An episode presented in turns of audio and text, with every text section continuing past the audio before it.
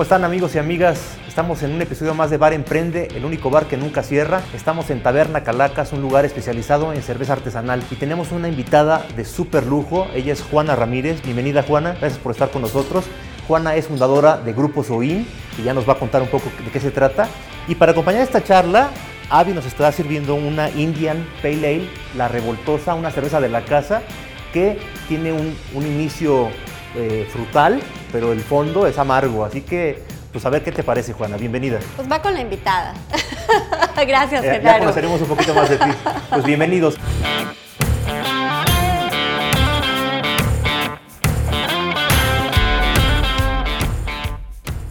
Por el gusto.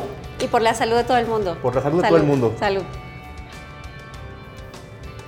Juana, cuéntale a la gente quién es Juana Ramírez y a qué se dedica Juana. Bueno, pues Juana Ramírez es una mujer apasionada por la vida, emprendedora del sector salud desde hace 11 años y ya platicaremos más adelante de eso, profesora universitaria en, maestra- en temas de emprendimiento, una mujer eh, dedicada a empoderar a otras mujeres, una activista social que participa en la Asociación de Emprendedores de México, que es parte de Endeavor, que es la red de emprendedores de alto impacto. Eh, soy mentora de organizaciones como Ma Challenge y en 2017 además fundé Fundación Guerreros, que es mi fundación en la que trabajo por pacientes que tienen enfermedades complejas como el cáncer. Wow, Juana. ¿Y, a qué hora duermes, Juana? En la noche.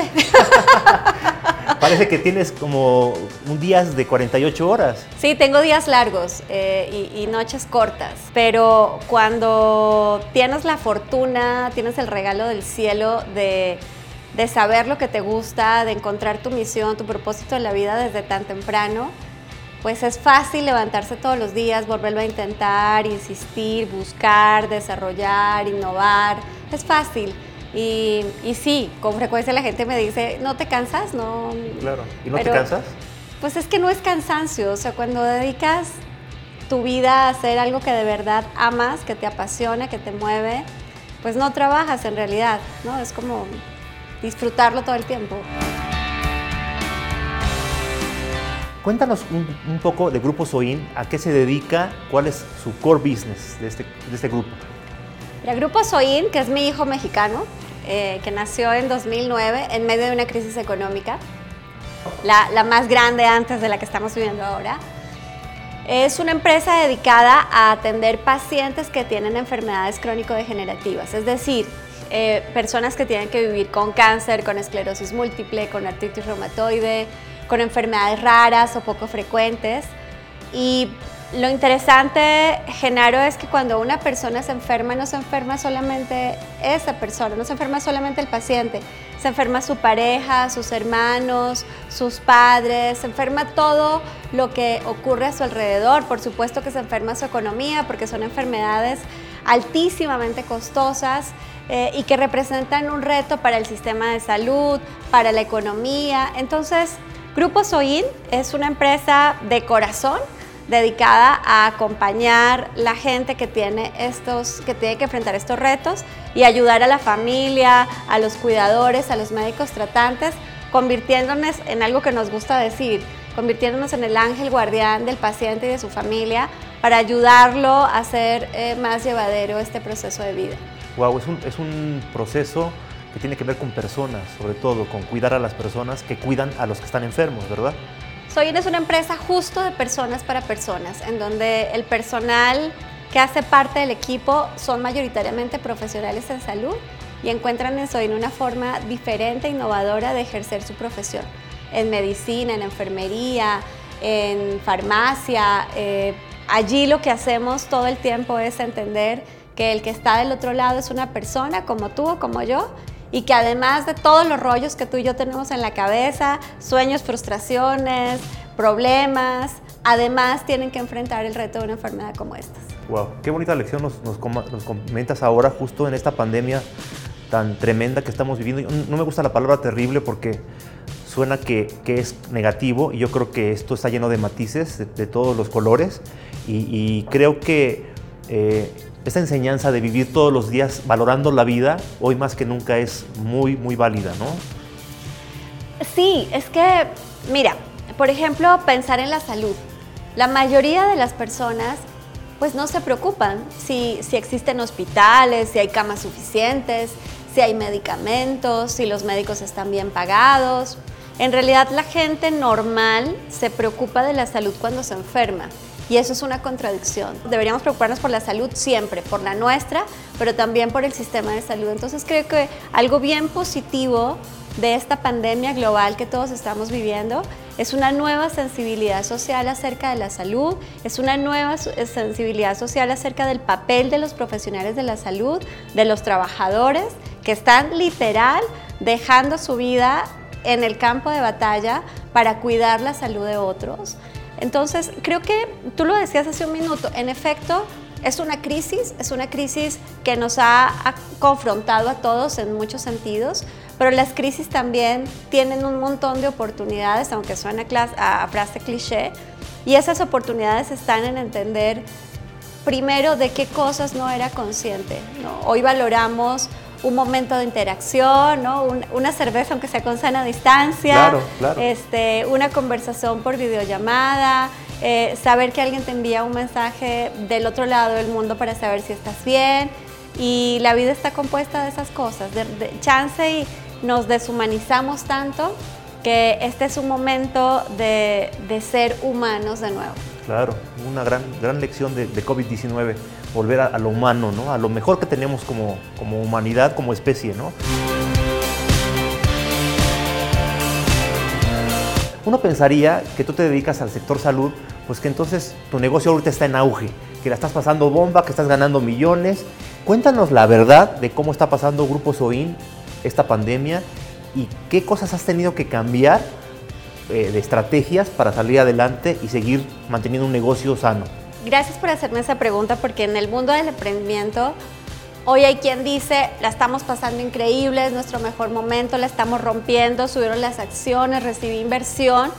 Y aunque esa sea la realidad, no podemos dejar de lado lo que está sucediendo afuera y que en realidad cualquier inversión, cualquier crecimiento, cualquier premio, cualquier éxito significa absolutamente nada si tu vida y tu salud están amenazadas. Entonces, sin perder de vista eso, en efecto, en el sector salud, nosotros hace 11 años le dijimos al mercado que los pacientes con estas enfermedades deben ir al hospital solo cuando es estrictamente necesario, que los hospitales grandes deben convertirse en centros de altísima especialidad que no deben ser lugares para hacer asistencias ambulatorias y que el paciente debe permanecer el mayor tiempo posible en casa o en su vida cotidiana, pero para eso tenemos que darle todo lo que necesitan. Y de repente, con la pandemia, ese concepto es absolutamente entendible, ¿no? Después de que nos costó tanto trabajo. Entonces, sí, en efecto, tenemos mucho trabajo de acompañamiento con los pacientes, porque además el riesgo de mortalidad es hasta del 75%, porque sus enfermedades comprometen su sistema inmune. También tenemos retos, o sea, déjame, te explico lo que significa trasladar una operación a remoto en una semana. Por suerte, habíamos tomado buenas decisiones en materia tecnológica dos años atrás y entonces esa transición pudo ser más sencilla. Pero otros impactos, eh, por ejemplo, la, la, dramática reducción de consultas de diagnóstico, la dramática reducción de tratamientos, de cirugías, pues también tiene un impacto negativo en otros sectores de nuestros servicios. Pero más allá de eso, Genaro, tiene un impacto negativo en la población. Está muy bien que hablemos de COVID, está muy bien que nos preocupemos, está muy bien que tomemos todas las medidas de prevención, pero no podemos olvidar ni mirar para otro lado las más de 89 mil personas que mueren por cáncer en México todos los años, los casi dos años que tenemos de escasez de medicamentos, de insumos en los hospitales para atender a estos pacientes.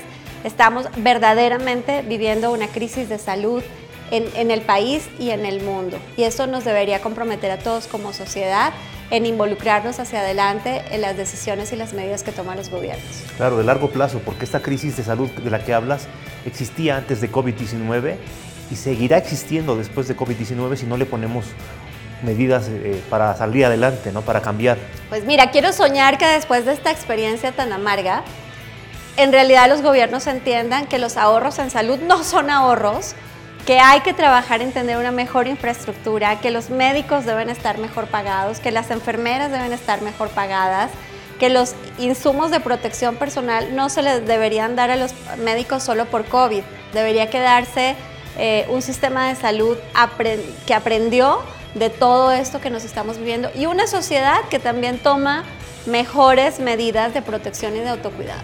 y de limpieza y de higiene, ¿no? Y de, a ver, ¿por qué tenemos una, una mortalidad en COVID en México superior al 12%, mientras en otros países apenas es del 3%? Porque tenemos problemas de diabetes, de obesidad, de malos hábitos eh, de vida. Entonces, la salud pasa por, por, muchos lugares, no solamente por el sistema de salud y la Secretaría de Salud, pasa por educación. Así que eh, tenemos muchos retos por delante como sociedad y emprender en salud para mí es un absoluto privilegio, o sea, poder proponer iniciativas de innovación en un mercado que es altamente resistente a la innovación, paradójicamente. Eh, arriesgarme a plantear que las personas con este tipo de enfermedades necesitan atención personalizada, tratamientos individualizados, que todos somos distintos, distintos y por tanto estandarizar ya no es una tendencia, creo que en absolutamente nada. Eh, nada, o sea, creo que es una aventura increíble participar justo de un sector que, que es tan sensible eh, para todas las personas. Como persona, Juana, si nos puedes contar la peor crisis de tu vida, la, crisis más tremenda que has vivido como persona y qué lección pudiste sacar de esta crisis. Uy, la peor crisis de mi vida fue tener que salir de mi país de origen por condiciones que yo no decidí. Y llegar a México con una maleta, una visa de 15 días y 100 dólares en el bolsillo y volver a empezar. Eh, y reaprender a los veintipocos años que las cosas que yo pensaba que eran valiosas no lo eran. Eran épocas sin Instagram, sin Facebook, sin WhatsApp, sin nada de estas eh, facilidades de comunicación eh, y entonces aprendes que en el mundo estás tú con tus capacidades y con tus sueños para, para salir adelante y, y adaptarme y, desprenderme de cosas que yo pensé que eran importantes. Eh, fue una gran lección de vida que hoy agradezco pero sin duda fue un momento de mucho dolor, de mucho dolor, de mucha oscuridad, de mucha soledad, ah, que, que, creo que me hizo la mujer fuerte y decidida que hoy soy. Dejaste a tu familia ya, a, tus seres queridos. Así es, así es. ¿Y qué, qué, qué aprendiste de eso, de, de, de dejar todo lo que era tu mundo, tu vida, y empezar de cero? ¿Qué, ¿Qué lección le puedes compartir a nuestros amigos y amigas que aprendiste de eso tan duro, tan doloroso? Mira, si hoy tuvieras que volver a empezar, o sea, ir a tu casa y hacer una maleta y saber que te vas a ir a un lugar que no, en el que no conoces a nadie, porque no llegué a la casa de unos amigos ni nada de esto, eh, y decir qué pongo en esa maleta, ¿no? Es, es, una pregunta que le hago siempre a los jóvenes con los que tengo conversaciones. Y entonces todos empiezan a decir, bueno, pues la computadora, el celular, llevaría a mis... Las mujeres nos costaría un montón porque tenemos un montón de chécheres y de cosas Serían dos o tres maletas. Exacto, pero tenía que ser una además porque era la época de muy dura del narcotráfico entre Colombia y, México y yo traía una visa de 15 días, entonces literal era una, una maleta, una carry. Eh, y con el tiempo aprendí que en realidad lo único que uno necesita para volver a empezar es lo mejor que uno tiene en el alma, lo que aprendiste, las veces que te equivocaste, tus pasiones, tus emociones, todo lo demás queda atrás. Y luego, pues ya veremos. y aquí estamos. Dios proveerá. Dios proveerá. Yo, yo, yo creo profundamente en, la energía superior, en, en Dios, pero también creo que somos las personas las que hacemos que nuestra realidad eh, cambia y suceda. Somos los arquitectos de eso que hoy la gente habla como nueva realidad y que a mí me parece que todavía no es una nueva realidad, que, que estamos en un proceso de transición y entonces decir, ¿qué es lo que me hace falta para llegar del otro lado? ¿Qué no he aprendido? ¿Qué tengo que desaprender? ¿Qué tengo que soltar? ¿En qué tengo que volver a empezar?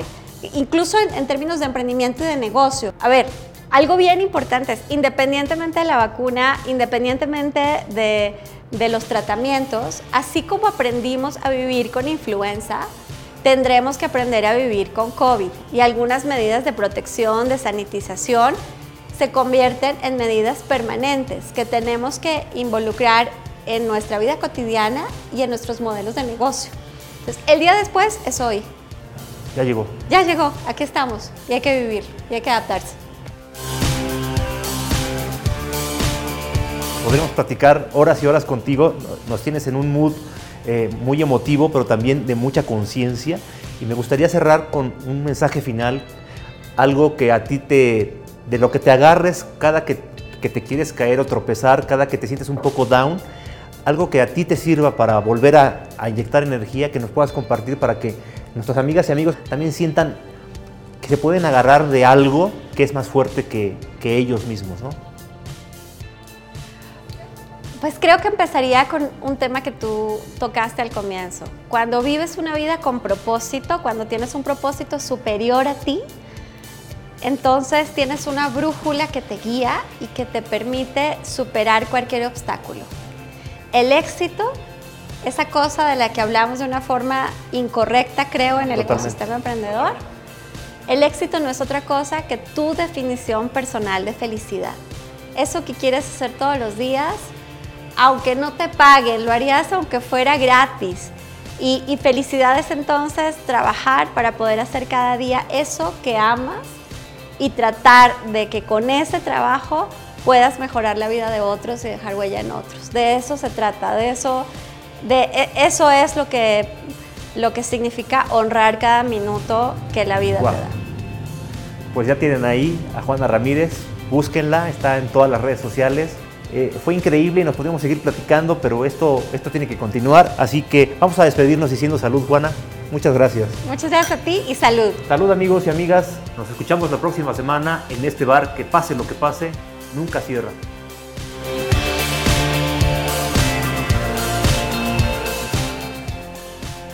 Bar Emprende es una producción original de Tatu Media y Genaro Mejía.